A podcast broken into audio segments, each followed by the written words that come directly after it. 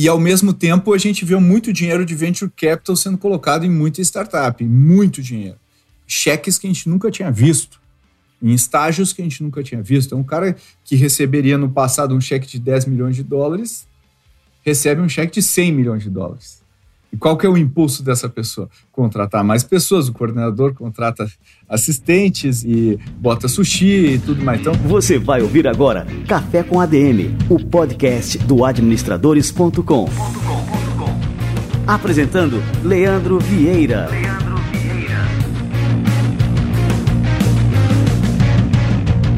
Como é que você enxerga também essas contradições, Pedro, né? Crise de um lado, tecnologia de outro e empreendedores criativos inteligentes aproveitando as oportunidades nesse cenário.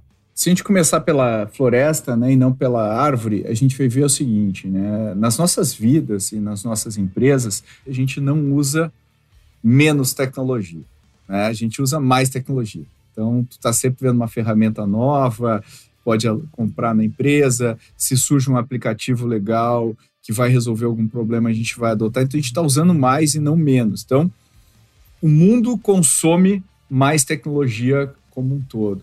Só que o que aconteceu no passado, o Meta, Google, Amazon e tal, todas essas empresas, acho que mais o Google, Meta e afim, acho que a Amazon sempre reinvestiu seu caixa e tal, e o Google e a Meta estão sentados numa pilha de dinheiro, né? Eram basicamente o modelo de negócios do Google, que foi o Google AdWords, foi a maior invenção de negócio provavelmente desse século, copiada pela Meta, né? basicamente fez copy-paste do Google AdWords, são máquinas de imprimir dinheiro. Agora vai ter um buffet de sushi, agora vai ter não sei o quê, agora contrata, o assistente tem um assistente.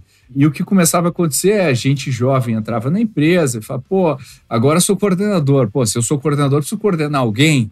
Aí contrata duas pessoas para o coordenador coordenar, e agora eu preciso virar gerente. Aí quando eu vir gerente, uma dessas vira coordenador. Então acabou inflando muito, né? E ao mesmo tempo a gente viu muito dinheiro de venture capital sendo colocado em muita startup, muito dinheiro. Cheques que a gente nunca tinha visto, em estágios que a gente nunca tinha visto. Então, um cara que receberia no passado um cheque de 10 milhões de dólares recebe um cheque de 100 milhões de dólares.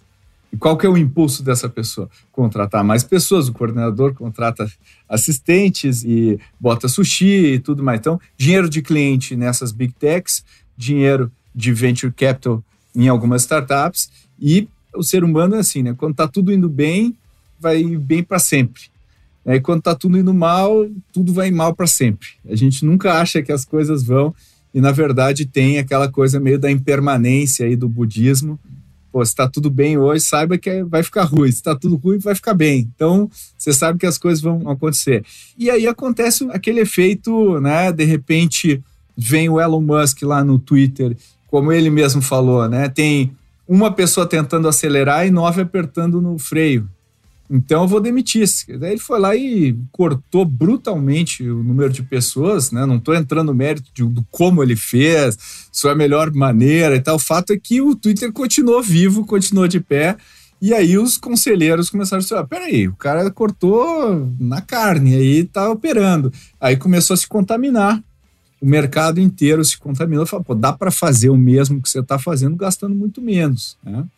Então, meio que foi um efeito dominó e aí os layoffs vieram. Quando a gente olha no Brasil, os unicórnios brasileiros e, e às vezes outras empresas que não são unicórnios, mas levantaram muito dinheiro, também tiveram o mesmo impulso e não necessariamente culpa dos empreendedores. É, muitas vezes os próprios VCs chegaram e falaram o novo cheque está garantido. É, daqui a 12 meses vai ter outro cheque. E aí eles voltaram e falaram, sabe aquele cheque? É, precisa brequivar a empresa, cara. Precisa brequivar a empresa. Mas como brequivar a empresa? Eu vou brequivar daqui a três anos, é, é amanhã, então precisa fazer layoff. Aí os caras falam, pô, o que, que eu preciso fazer? E começaram a cortar também. Né? Então, causas diferentes trouxeram isso. E daí traz essa visão de meio apocalíptica, de que pô, o mercado tá um horror. E não tá, né? Não é nem tanto ao céu, nem tanto à terra. Acho que tem um reajuste, reajuste de tamanho das empresas, né? Talvez uma volta para os fundamentos, né? Pô, lucro, né? eu e o Mike a gente fala sempre, né? Faturamento e lucro nunca saem de moda. Então, talvez aquela coisa, pô, crescer a todo custo, que era o mantra, está dando lugar a crescer com lucratividade. Porque se a gente olhar 15 anos atrás, as big techs, né, as empresas de tecnologia, elas cresciam e lucravam. Elas não cresciam e não lucravam. Aí o Google e etc. foi talvez um dos primeiros caras que pegou esse playbook e falou: não, peraí, eu vou primeiro atingir um monte de eyeballs aqui, de clientes, e depois eu ligo a chavinha de monetizar o negócio. E aí esse meio que virou um playbook de risco lá do Silicon Valley. E não necessariamente é o único playbook de risco, né? A gente pode crescer e crescer de maneira sustentável, de maneira lucrativa.